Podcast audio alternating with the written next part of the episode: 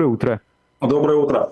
Доброе утро. Да, ну э, расскажите в двух словах, что будет завтра происходить? 15 февраля. А завтра будут два заседания Верховного суда по тем двум искам первым, которые мы подали в понедельник. Я напомню, что мы решили в два этапа действовать. Мы сначала обжалуем сами акты, на основании которых Центр избиркома проверял наши подписи, но и отказал мне в регистрации. А первый акт мы обжалуем – это значит, порядок, э, соответственно, проведения экспертизы, потому что у нас 4600 подписей заблокированы якобы на основании заключения экспертов, почерковедов, которым показалось, что не своей рукой избиратель писал фамилию, имя, отчество и дату ставил. А тут самое забавное, что никаких экспертов мы не видели вообще. То есть, то есть смотрите, Центр избирком приложил к своему решению просто какие-то таблицы, вот таблицы, да, на которых просто написано, вот такая-то подпись, там к ней вопросы. Но закон-то требует, чтобы было заключение эксперта-почерковеда. Это же не просто какая-то вещь, это человек с фамилией, более того, с лицензией, почерковед. Вот мы не видели этих заключений. Вот. И мы обжалуем сам порядок, который утвердил ЦИК, согласно которому можно и без них обойтись. Но в законе-то написано, заключение эксперта должно быть. Вот. А второй иск – это еще более экзотическая ситуация. Нам зарубили кучу подписей, там 1700 штук, из-за того, что, вот сейчас сосредоточьтесь, сборщики из другого региона, которые подписи собирали, заверялись у нотариуса не в том регионе, где они собирали подписи. Докладываю, закон абсолютно не говорит, что сборщик, например, который собирал подписи в Москве, должен непременно быть прописанным в Москве и непременно ходить к нотариусу в городе Москва. Это из закона не следует, а таких у нас полно было. Ну, грубо говоря, Сборщик э, живет, например, в Долгопрудном, где я, да, но он собирает подписи в Москве, а потом идет к нотариусу в Долгопрудном, где он живет, что ему удобнее. И совершенно вот ни, ни с какого закона не следует, что так нельзя. Но я не хочу утомлять техническими подробностями. Могу сказать только, что Центр избирком, как бы мягче сказать, довольно странно интерпретировал российские законы. И вот завтра это будет обсуждать Верховный суд. Первое заседание про вот этих несуществующих экспертов будет в 10 утра, а второе про нотариусов э, в 14 ну, днем, да. Ну, завтра центр... Там история такая. У Верховного суда есть 5 дней со дня подачи иска, чтобы принять решение. Поэтому решение должно быть принято по этим искам либо, собственно, завтра, либо в субботу. Это крайний срок. Ну, надежды же нет. Надежда умирает последней, как известно.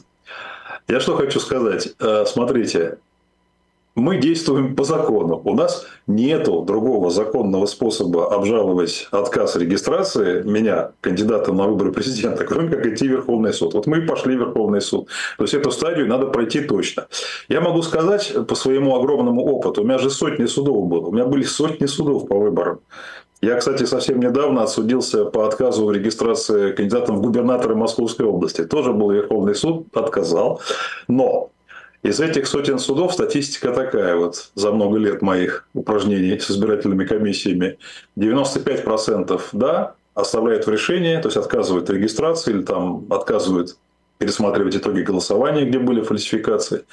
Такого полно. Но 5%, 5% все-таки я выигрывал. Вот. Будем надеяться, эти 5% и будет. Тем более, что все юристы, которые читают эти иски, а многие, мы же их опубликовали, то есть можно их прочесть. На нашем сайте надеждин2024.ру можно просто все посмотреть. Все юристы говорят, что мы абсолютно правы в своих исках. Но посмотрим, что Верховный суд решит.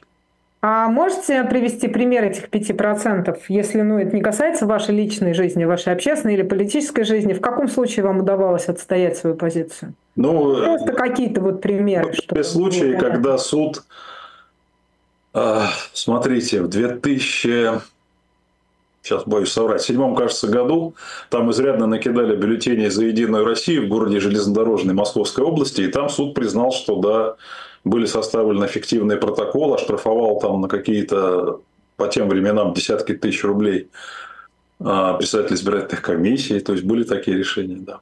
Но я имею в виду, что это принципиально на исход голосования же не, не повлияло, правильно? То есть это, грубо говоря, какие-то ну, совсем как не точечные повлияло? На этих конкретных, эти конкретные учительницы, я думаю, больше не фальсифицировали выборы, нет. А, а ну, ну то есть будущее, да, ну не на результаты. Ну, у меня в Долгопрудном, что... слушайте, почему я в Долгопрудном все время побеждаю на выборах-то? Вы думаете, меня рада там видеть администрация? Каждый раз, когда я побеждаю на выборах, там мэра города увольняют, другого присылают. Потому что такое правило. Самый плохой результат Единой России Долгопрудном всегда. Почему, спрашивается? Ну, просто потому, что они там изрядно накидали на выборы губернатора в 2018 году. Ну, у меня отнимали, там, передавали действующему и так далее. После этого там были уголовные дела, там целая история была. С тех пор там более-менее честно считают Долгопрудным. Связываться, связываться с вами не хотят, наверное. Да, да, да, да. И, кстати, я думаю, одна из реальных проблем, почему меня не зарегистрировали, это если бы я был кандидатом, конечно, я бы расставил наблюдателей по всей стране. Потому что наблюдателей может назначать только кандидат в президенты по, этим, ну, по этому закону. А меня не будет, если в бюллетене. Ну, как я смогу? Да. Борис Борисович, есть еще третий иск. Да, и вот он, по-моему, самый главный. Да, но мы-то что ждем? На третий иск у нас еще есть время.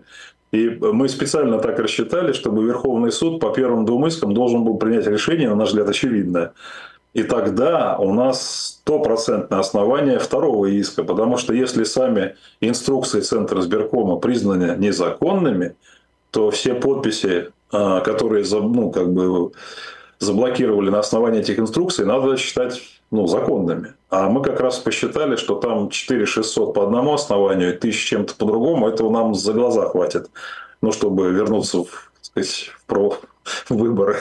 Вот. И третий, ну, соответственно, третий иск будет подан, когда мы поймем, что с первыми двумя. От этого зависит многое. А что там сущностно в третьем иске?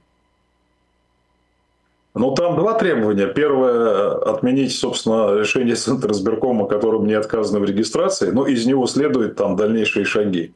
То есть Центр избирком должен там дополнительную проверку подписей провести и меня таки зарегистрировать, я надеюсь. Вот. И второе основание, там отдельная история, связанная с тем, что Центр избирком, несмотря на все мои там просьбы и даже, я бы сказал, проклятия, заблокировал нам избирательный счет. Это создало нам кучу проблем. Я в выборах участвую много десятилетий, никогда такого не было, чтобы блокировали избирательный счет посреди как бы компании всегда давали много времени, чтобы закончить расчеты там. Ну, потому что, смотрите, история идиотская совершенно. Мы там примерно 400 сборщиков должны заплатить, потому что, внимание, мы ждали проверки подписи в Центре избиркоме, а, предполагая, что у каких-то сборщиков могут быть реальные проблемы там, ну, с паспортными данными и так далее. И мы им не платили со словами «мы вам заплатим, когда значит, проверка пройдет, и мы будем знать, что все нормально с вашими подписями». И всегда, когда я проводил выборы, всегда, даже если меня с регистрации снимали, как вот на выборах губернатора Московской области вот в прошлом году, но счет-то не закрывали, и мы могли спокойно расплачиваться с, ну, с людьми, которые работали на компании. Сейчас заблокировали. Поэтому второе требование в будет, э, ну, очевидно, разблокировать счет и дать нам возможность расплатиться с людьми. Угу. А если не, не разблокируют эти деньги, там же остаются деньги на этом счете, да? По-моему, там... Ну, там, там еще, знаете, что самое удивительное это? Мы прекратили собирать на этот счет. То есть, мы сказали всем громко, ребята, счет закрыт, в смысле заблокирован, больше не донатьте. Люди продолжают донатить на этот счет. Немного, но продолжают. Каждый день какие-то люди, видимо, ну, то есть он на вход работает, то есть на него можно отправлять деньги. Вот мы не можем с него ничего сделать. А, вот так. То есть он заблокирован, на вход работает, а на выход не на работает. Вход, да, он, если кто меня слышит. Замечательно. Если кто меня сейчас слышит, дорогие друзья, вот сейчас на избирательный счет донатить нельзя. Мы сейчас собираем на другие задачи, могу отдельно про это сказать. На социологию, на наблюдение, на счет моего фонда собираем. На сайте надеждин2024.ру там написано, как это можно сделать. Это, кстати, гораздо проще сделать, чем на избирсчет. Поэтому донатьте туда. И в конце концов нам это пригодится, потому что ну, как бы со сборщиками можем рассчитаться только с избирательного счета. Ну, закон так написан. Я, я не могу со своего фонда рассчитываться со сборщиками. Но мы сейчас переводим наши штабы в режим, об этом тоже надо отдельно сказать, в режим подготовки к единому дню голосования в сентябре, да, мы будем заниматься выборами в сентябре. В том числе Мосгордума, Госсовет Татарстана, там, там много регионов. Где-то 12 или 13 региональных парламентов избираются. Вот, э, соответственно, будем этим заниматься. Э, давайте я отдельно про это скажу, это важная история. Это, э, это какая-то партия будет ваша? Вот вам же Элла Памфилова посоветовала. Давайте, чтобы Создайте закончить, партию, говорит. Чтобы закончить мысль, я скажу, давайте. Давайте. Вот смотрите, я стою на земле. Вероятность того, что меня допустят 17 марта до бюллетеня, мне представляется невысокой, хотя если судить по закону, то, конечно, а, Верховный суд должен восстановить. Тут, мне кажется, все очевидно абсолютно, но мы в такой реальности живем, что все-таки, хоть это очевидно, но невероятно. Да? Вот. А, дальше. Но что принципиально важно?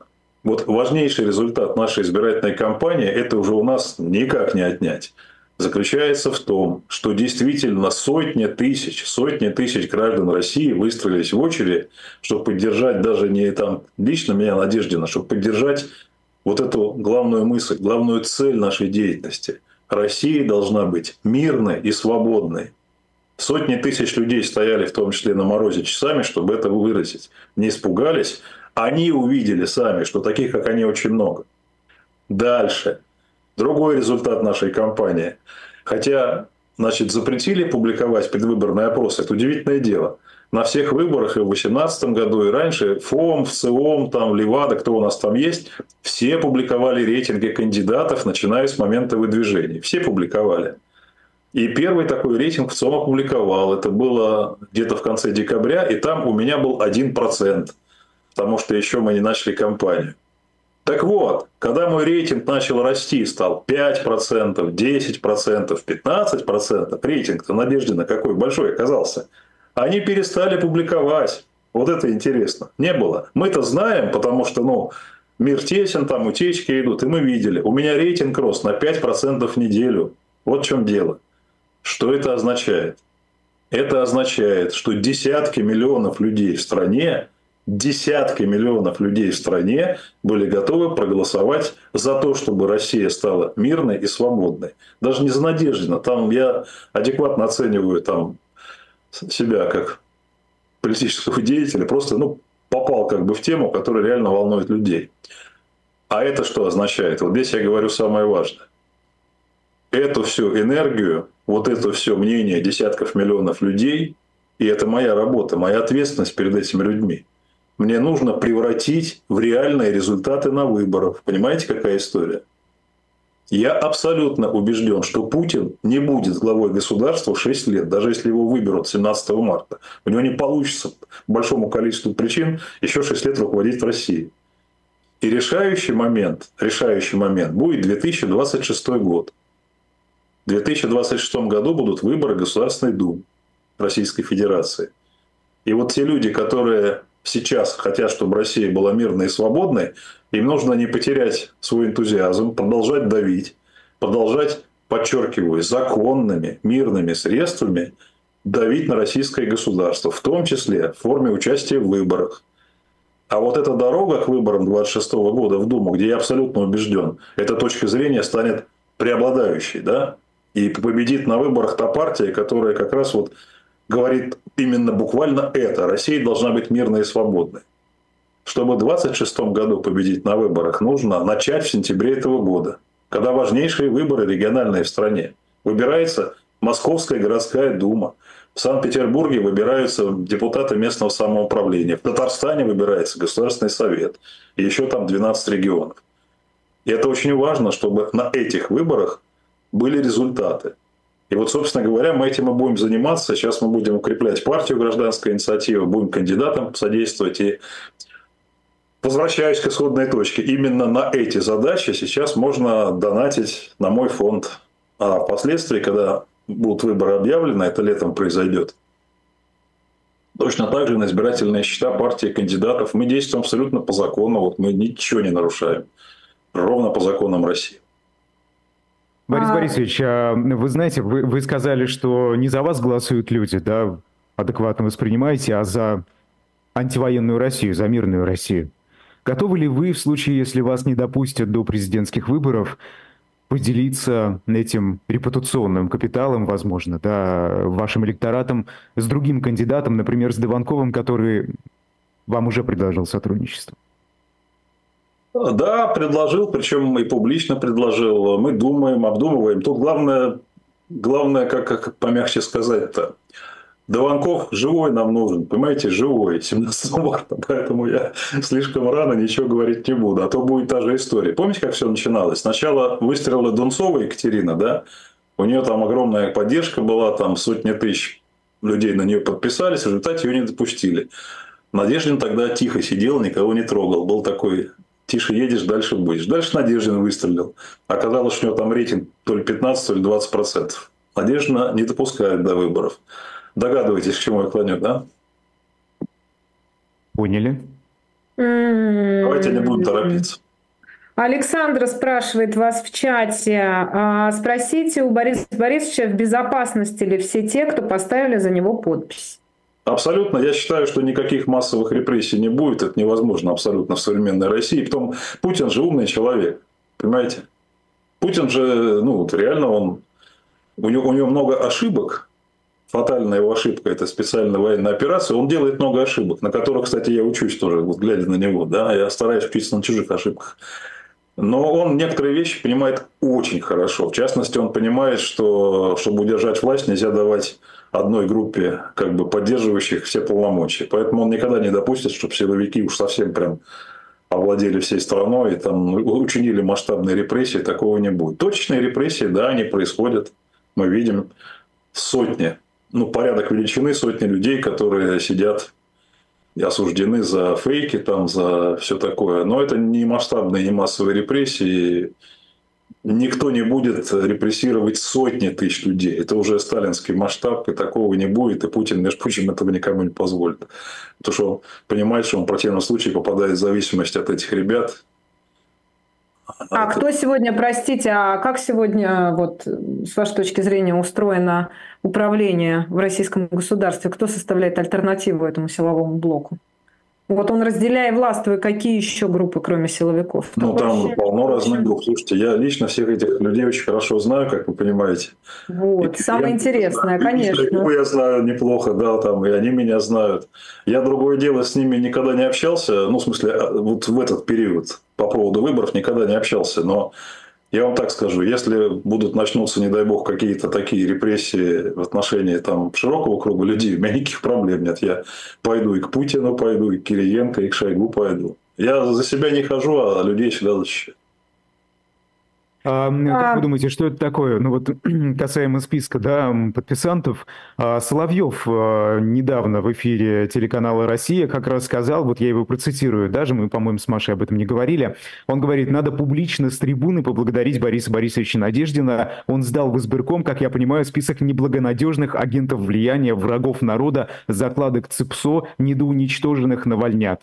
Вот что сказал Соловьев. Это что, это сигнал вам какой-то? Да это не сигнал, как раз это Соловьев это рупор силовой башни. Надо просто из этого исходить. Он в своих передачах не только меня там ругает, он ругает а другую башню очень активно, постоянно в его передаче проклятие в адрес там, экономического блока правительства. У него там в одном ряду Надеждин, Набиулина, Силуанов, там украинская ЦЕПСО, кто там еще, Госдеп. У него там все это в одном ряду. И силовая башня Кремля, она так, так, так она мыслит. Но я в этом смысле я понимаю, что Путин не допустит, чтобы они уж совсем разошлись, потому что ему, ему только хуже будет от этого. Он умный, он все понимает. РДР а, пишет, по-моему, Надеждину четко дали сигнал успокоиться. Как говорится, Пушкин дописался, Гагарин долетался, Кагарлицкий и так далее, и так далее. Прокомментируйте. Я, понимаете, я сигналы, но я вот, что значит, вот смотрите, опять же возвращаемся к Соловьеву. Вы заметили, что ЦИК-то его одернул, Соловьеву, заметили? Одернул? Нет, я не следила, я прошу прощения. После этого ЦИК выпустил специальное заявление, что все данные под надежным контролем, никто никакие mm. персональные данные никому не отдаст. Правильно сделал Центр избирком, потому что Соловьев вот этим своим заявлением реально поставил Центр избирком. То есть, что он, собственно, сказал? Что Центр избирком персональные данные кому-то там отдаст. Здрасте, пожалуйста. Нет, мы верим в Центр избирком. Молодец, Центр избирком никому не отдаст персональные данные 100%, я в этом уверен. Угу. А, Татьяна пишет, Лев Гудков прав, а, что активная кампания была до. Может быть, подождать надо было? Хороший вопрос. между прочим. Я вот с самого начала, я же, слушайте, я опытный человек, я 30 лет в политике, да. Я поэтому, когда Дунцова резко развернулась, я сказал своему штабу, что, ребята, тише едешь, дальше будешь. И мы тихо сидели, никого не трогали. Но понимаете, какая история? Если бы мы не стали расти в середине января по рейтингу и по доверию, не стало бы очередей. Понимаете, да, что я говорю? То есть мы, конечно, могли попытаться тихо и незаметно собрать 105 тысяч подписей, но это был бы хуже вариант. Потому что, ну, в какой-то, послушайте, ну, чудес не бывает. Востребована в обществе тема под названием «Кандидат, выступающий за мир и за свободу». Она востребована, да. Я же не мог незаметно никому не рассказать. Ну, как вот, да? Как это было сделать? Это было невозможно сделать. Более того, я никаким образом не мог, я, собственно, и, и не просил, но я никак не мог остановить значит, поддержку меня со стороны, вот, ну, вас, например, или со стороны там, Ходорковского, или со стороны Касса, да. Ну, вот что я мог сделать? Я что должен был сказать? Ну, так, ну, вот что я должен был делать? Должен был, я с ними совершенно не общался никаким образом, они сами это делали. Но я же не могу сказать, не, ребята, не надо говорить, ни в коем случае, там, боже упаси, ну как? Как я это скажу? Невозможно сделать. Поэтому что выросло, то выросло. А скажите, да. а после, после, да, после отказа в регистрации как-то кто-то с вами выходил на связь? Из верхов, так скажем. Слушайте, я, у меня никаких контактов как не было с администрацией президента. Ну, в смысле, в этот отрезок жизни. Понятно, что я большую часть жизни с ними со всеми взаимодействовал, там, с 90-х годов еще, да, но в этот отрезок нет, и я и, и, и как это, и не, нет у меня никаких контактов. Но, кстати, если они, вот, например, предложат эти контакты, вряд ли я буду отказываться. Сам я не буду проситься, нет. Это неправильно. Я, я же как бы не согласовал ни с кем свое движение, ни на какие контакты я напрашиваться не буду. Кроме случая, внимание, если мне придется защищать людей, на которых начнут какие-то серьезные там, ну, наезды. Тут я готов общаться с кем угодно. С кем угодно. А, а Мария Тарасенко пишет, мне не нравится риторика про передачу голосов Дованкову. Мы не мебель, и аргумент про опасность Дованкова тоже так себе. Вопрос, как вступить в партию гражданской инициативы, если нет представительства? Мы будем укреплять партию гражданской инициативы. Огромное спасибо Андрею Нечаеву, который эту партию создал и довел, довел до сегодняшнего дня, что было ему очень непросто, потому что партия очень оппозиционная, единственная партия, которая рискнула выдвинуть Надеждина в кандидат в президенты. Некоторые другие, я с ними общался, но они вот не рискнули, предпочли не участвовать в выборах, некоторые известные партии. Вот, и меня не поддерживать. А вот он рискнул. Поэтому партию будем укреплять. Я думаю, что именно от этой партии мы будем выдвигать кандидатов и в сентябрьские выборы. Еще раз повторю, Московская городская дума, Госсовет Татарстана, еще там по-моему, 12 регионов, где парламентские выборы. В Санкт-Петербурге будут выбирать депутатов ну, местного самоуправления. Мы во всем этом собираемся участвовать, подчеркну, абсолютно мирно, законно. И это очень важно, потому что те десятки миллионов людей, которые за мир и свободу, должны получить свое представительство легитимное. Сейчас в Думе нет ни одного депутата, который бы выступал против политики Путина. Просто ни одного нет. А, а люди есть. То есть десятки миллионов людей, видимо, минимум 15-20% против того курса, которым Путин ведет страну, в Думе нет ни одного вообще. И вот это, конечно, надо исправлять, и это важно. А вот первую часть еще вопроса прокомментируйте, пожалуйста. А, действительно, мы это обсуждали, и с вашим участием, и без вас, относительно того, что вы единственный антивоенный кандидат, вас действительно поддержали многие политики, оппозиционные, в том числе а, находящиеся в вынужденной миграции. И якобы вы такая символическая фигура, и в этом смысле передача как бы своей вот этой вот своего этого политического капитала, символического политического капитала Дованкова, это хорошая идея. И мы действительно в чате получили большой, ну, хорошая идея в том смысле, что если вас не допустят, то это просто размажется, люди не придут, люди размажутся там между Слуцким и Харитоновым, и ничего из этого интересного не получится. Никаких ярких цифр мы, наверное, не увидим, там, двузначных, например. И действительно, люди реагировали очень агрессивно. Вот даже там на мои реплики. Люди говорили, мы, у нас вообще-то в чате, да, писали, что у нас своя голова на плечах, мы не мебель, и вот дальше вот эта риторика, которая сейчас содержится в последнем сообщении. Маш, вот я абсолютно согласен с этими людьми. Вот давайте я вам важную вещь скажу. А те люди, которые за меня собирались голосовать, я примерно представляю, какие это люди. Это люди образованные, люди скорее молодые, но люди 100% самостоятельные абсолютно, да. В условиях нашей нынешней ситуации вообще как бы поставить подпись за оппозиционного кандидата – это уже такое решительное действие, тем более за него там публично высказываться. Поэтому давайте так, я не хочу переоценивать значение своих слов. Я скромный, простой парень, да, долгопруднинский. Я не какой-то там гуру, там, вот, боже упаси. Поэтому я так скажу. Большинство этих людей примут решение голосовать за Дованкова или как-то еще голосовать почти независимо от того, что я им посоветую. Я не переоцениваю влияние своих слов на умы людей.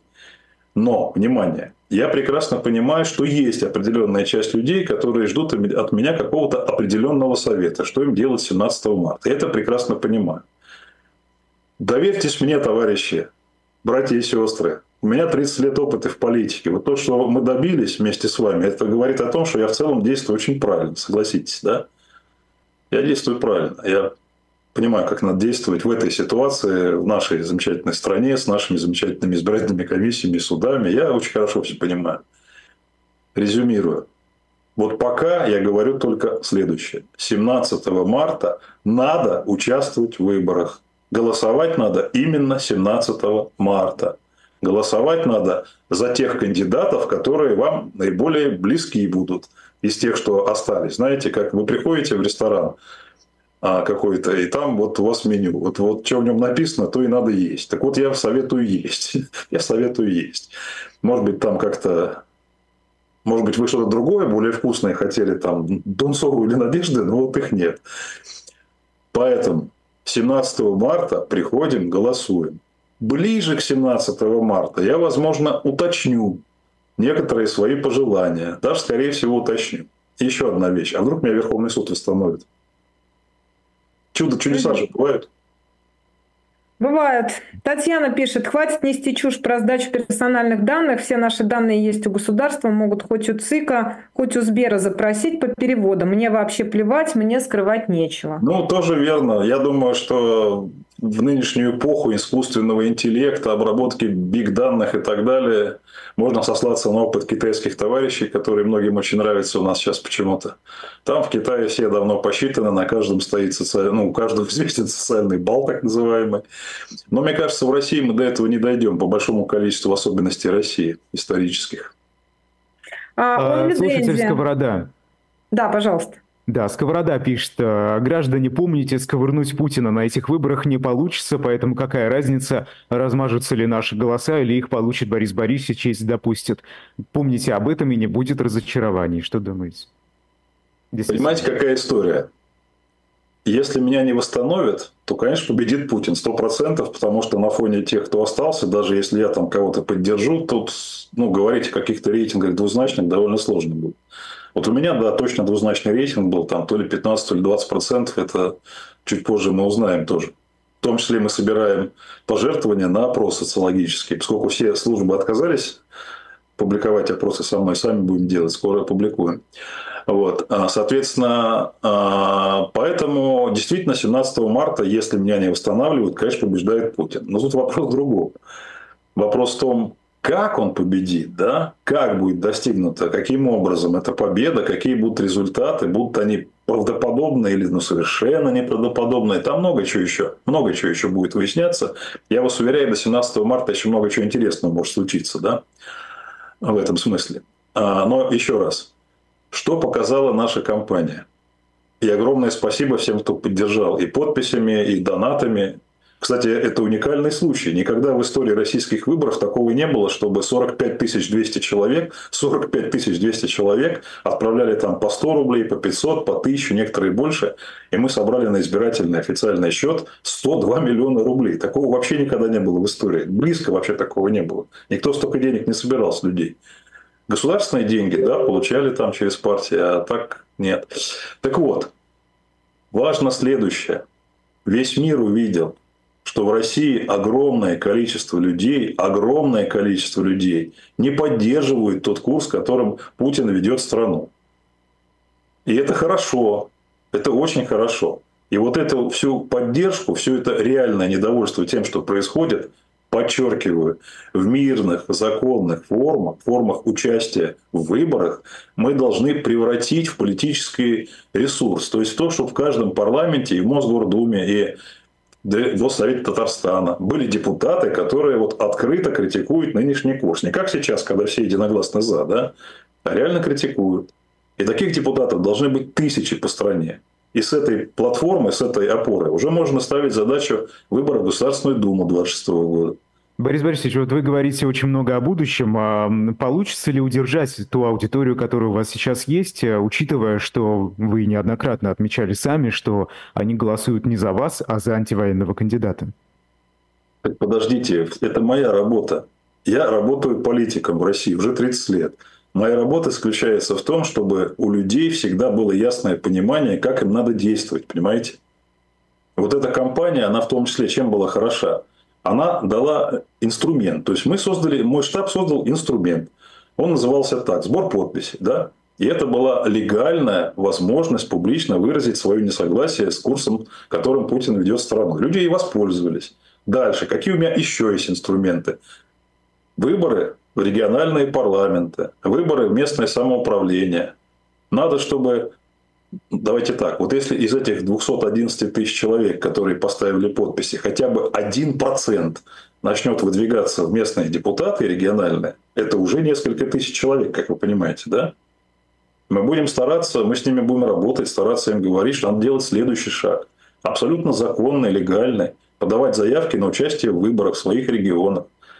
И моя работа будет заключаться в том, чтобы эти люди э, видели дорожную карту. Делай раз, делай два, понимаете, да? Вот открывается там, условно говоря, там, не знаю, неважно, в республике Горный Алтай, там тоже выборы. Там избирателей в этой республике Горный Алтай, как у меня в, в Химках подмосковных, даже, по-моему, меньше. Вот. Ну, маленькая республика. Там должны быть люди, они есть, там подпись у меня собрали, то есть там несколько сот подписей, по-моему, по этой маленькой республике. Вот. А, и там люди должны знать, вот им нужно прийти туда-то, там заполнить такие-то документы, а мы им поможем зарегистрироваться кандидатами, поможем компанию вести. Вот так это происходит. Все это мирно, законно, и, и, и, и, и, и я думаю, что именно... Помните, был такой фильм, забыл, как он назывался, позднесоветский, «Покаяние», кажется. И там в конце говорили, вот эта дорога ведет к храму. Помните? Mm. Вот, вот эта дорога, которой я показываю путь, она ведет к храму. Вот. А некоторые другие дороги, которые кому-то, может быть, кажутся самыми правильными, там, бунты всякие, революции, Майданы, вот эти дороги, они, к сожалению, к храму не ведут. Ну, мы как-то к храму сейчас в нынешней риторике-то и не очень хочется, но я понимаю, что вы имеете в виду. А скажите, бунты революции Майданы, а когда вы говорите, извините, вы это говорили уже, но я спрошу еще раз. А когда вы говорите о том, что Путин не досидит этот шестилетний срок, если он даже выиграет выборы в 2000, ну вот нынешние, да, в 2024 году, в мартовские, что вы имеете в виду? Какие сценарии вы предполагаете? Ну, давайте честно. Я предполагаю Давай. такой сценарий, что в 26 году мы, мы вместе да, с нашими кандидатами. И смотрите, те люди, которые вырастут в кандидатах и в реальных депутатах, выиграют выборы в сентябре 24 года и в сентябре 25 года, там же полстраны через выборы пройдет за два года. Вот эти люди и будут самые реальные кандидаты на участие в выборах Государственной Думы. Понимаете, да? Я все рассчитал. У меня там уже такой план есть, дорожная карта абсолютно четкая. Вот. Сейчас начнем этим заниматься сразу после 17 марта. Вот первый шаг – создать, как бы забросить в эти десятки региональных парламентов и в сотни муниципалитетов людей, которые вот сознательно пойдут с повесткой, которую, собственно, я сейчас излагал. Следующий шаг. Эти люди вырастают за два года до вполне серьезных региональных политиков, которые пойдут в Государственную Думу. Да? А теперь представьте себе, что в 26 году в Государственной Думе оказывается не вот как сейчас стопроцентно лояльное большинство. Ну, понимаете, да, все эти партии, коммунисты, ЛДПР, там, все остальные, они абсолютно лояльны и, вот, и поддерживают всегда все, что внесет Путин в Государственную Думу. Так вот, если Государственная Дума будет другой, да, это будет совершенно другая страна. На секундочку, правительство уже сформировать вот как бы так вот без Государственной Думы будет сложновато, да? Конституцию в 2020 году написали, что Дума теперь всех утверждает. Там. Ну вот Будем утверждать. Другая совершенно история. Дальше. Ситуация в стране, к сожалению, экономическая, будет хуже и хуже становиться, к сожалению. Говорю это с болью. Я не из тех, кто считает, что чем хуже народнее, тем лучше. Иллюзии стабильности и безопасности, на которых, собственно, то есть рейтинг Путина держится на ощущении, что он принес стране стабильность и безопасность. Увы, увы, это обидно, но эти иллюзии рассеиваются у людей. Люди видят каждый день, что цены на еду и лекарства растут, а еды и лекарств становится меньше. Увы, это так. Я это очень хорошо вижу. Вот. Поэтому поддержка Путина будет как шагреневая кожа уменьшаться, и в какой-то момент Владимир Владимирович, он умный человек, он примет решение, что нужно передавать власть какому-то преемнику. Mm. А, Борис Борисович, а можно такой в топ? А не могу вас, раз уже зашел разговор о том, как, э, соответственно, может э, разворачиваться ситуация вокруг э, президента и неконтролируемого им парламента. Как вы трактуете события 93 года? Если коротко, можете ответить? Кто был прав, кто виноват? Что тогда случилось и чем это обернулось для России? Что вас выгодно отличает от Владимира Владимировича, вы не пытаетесь задать вопрос о событиях раннего Средневековья. Уже Нет, про, про Рюрика мы с вами в другой раз поговорим. Я обещаю подготовиться. Знаете, события 93 -го года они, конечно, ближе, чем Рюрик, но примерно такое же отношение. Да ну ладно, да бросьте. Да, брось, да вы уже в политике были, Борис Борисович, ну что вы. Как я в 93 году был, естественно, слушайте, я работал в администрации Ельцина. Где я мог, спрашиваться, быть, на какой стороне? Угу. Ну, то, ну, ну то, да. то есть что? То есть, сейчас, сейчас, говоря, сейчас, если кажется, парламент... Давайте если так, парламент... Раз, раз, раз, раз уж вы спросили. Да, пожалуйста. 93 год, конечно, был величайшей трагедией, но обращаю ваше внимание. Во-первых, Ельцину удалось не допустить гражданской войны. Да? Это важно. Она, но была, большим числом жертв, она да. была на пороге абсолютно точно. Она была на пороге. А цена этого, того, что он не допустил гражданской войны, тяжелейшая была. Ну, там просто погибли люди, да, при обстреле. Да, Белого. и много. Много, да. И я и многих этих людей я знал, кстати, лично, между прочим, да, потому что, ну, у меня биография такая была, что я, я очень хорошо и Русского Александра знаю, и их, ну, основных фигурантов, которые там были. Но что важно? Важно же, как Ельцин из этого вышел, да? Так вот, он вышел из этого максимально правильным образом. Во-первых, он провел референдум, если вы помните, 93 года.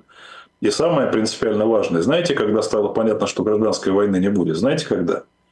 Когда в выборах 93 года, которые назначил Ельцин, да, нарушив Конституцию, это все понятно, стали участвовать все. Вот с того момента, когда Компартия Российской Федерации согласилась участвовать в выборах 93 года, это и был путь к миру. Это точно совершенно. Вот. И второе. Обращаю ваше внимание, что Борис Николаевич Ельцин всех своих политических оппонентов в итоге помиловал. Знаете, да? На свободу вышли и Русской, и Хасбулатов, и все остальные. И Александр Русской стал губернатором Курской области, между прочим, да? Да. Это сильно отличает стиль правления Бориса Николаевича от стиля правления Владимира Владимировича.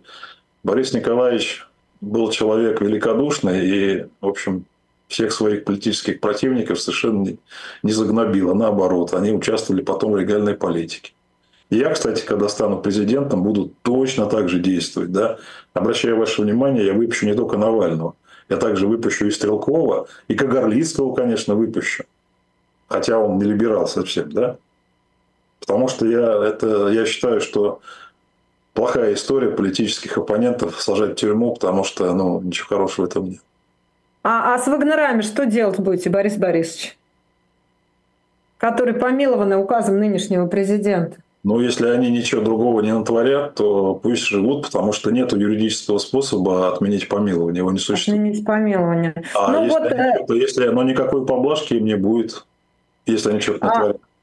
А, но возвращаясь к ельцинской эпохе, да, вы меня простите за такой исторический экскурс, но все-таки вот именно то, что вы сказали, что Борис Борисович, ой, простите, Борис Николаевич был политиком совершенно другого э, склада э, и другого стиля правления, чем Владимир Владимирович Путин. Именно поэтому верится с трудом, что э, Владимир Владимирович Путин допустят неконтролируемый им парламент или позволят этому парламенту, соответственно, играть первую скрипку. Борис Николаевич Ельцин поступил жестко, мягко говоря, и на это очень есть, смотрите, как, как вы знаете, смотрите. есть совершенно другой взгляд, гораздо более суровый, чем то, что вы сейчас транслировали. Но ну, Владимир Владимирович-то, в общем, от него ожидать мягкости я, не приходится. Я все это один раз уже видел.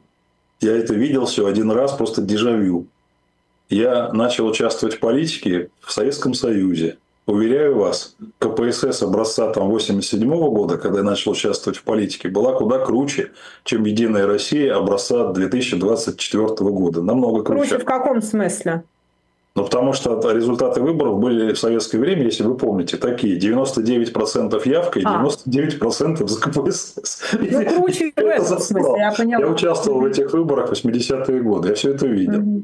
А потом в 90-м году я совершенно такой молодой, как это, молодой ученый советский, кандидат наук, физтех такой, взял и выиграл округ. В 90-м году я выиграл округ у, у кандидата от КПСС, который статусно был круче меня на порядок. Он был мастер цеха на оборонном заводе, а округ состоял в основном из жителей, из работников этого оборонного. был запрос на перемены, Борис Борисович. Времена-то были какие? Здрасте, а сейчас его нет, что ли? Вы чего? Сейчас огромный запрос на перемены. А очереди эти откуда взялись-то? Потому что огромный запрос на перемены. И с этим запросом сделать толком ничего нельзя. А Владимир Владимирович Путин, можно к нему там по-разному относиться. Он человек очень умный и здравый, между прочим. И он, я абсолютно в этом уверен, искренне желает добра там своей стране. И вот сейчас он думает, что у него огромная поддержка, исходя из этого он действует. Но эти иллюзии, они рассеиваются не только ну, просто у людей, но они у него тоже. Он будет более адекватно оценивать ситуацию в стране. Я уверен, что он примет правильное решение. Просто нельзя бесконечно удерживать власть в ситуации, когда все больше людей хотят, чтобы был другой курс. Это невозможно сделать. Да. Он это поймет и поступит совершенно правильно.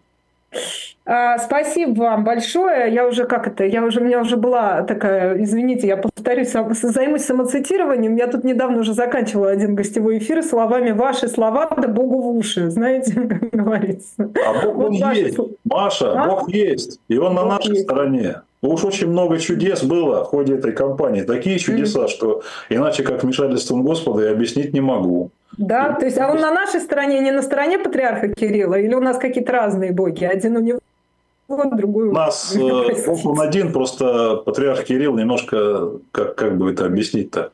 Патриарха Кирилла Ветхий Завет зашел хорошо, там, где Бог огненный, там всех жжет, карает.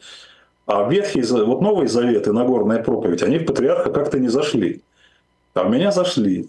Вот. И у меня в роду там 300 лет православных священников, если что. Поэтому Бог на нашей стороне. И Бог Россию любит. Так что все будет хорошо.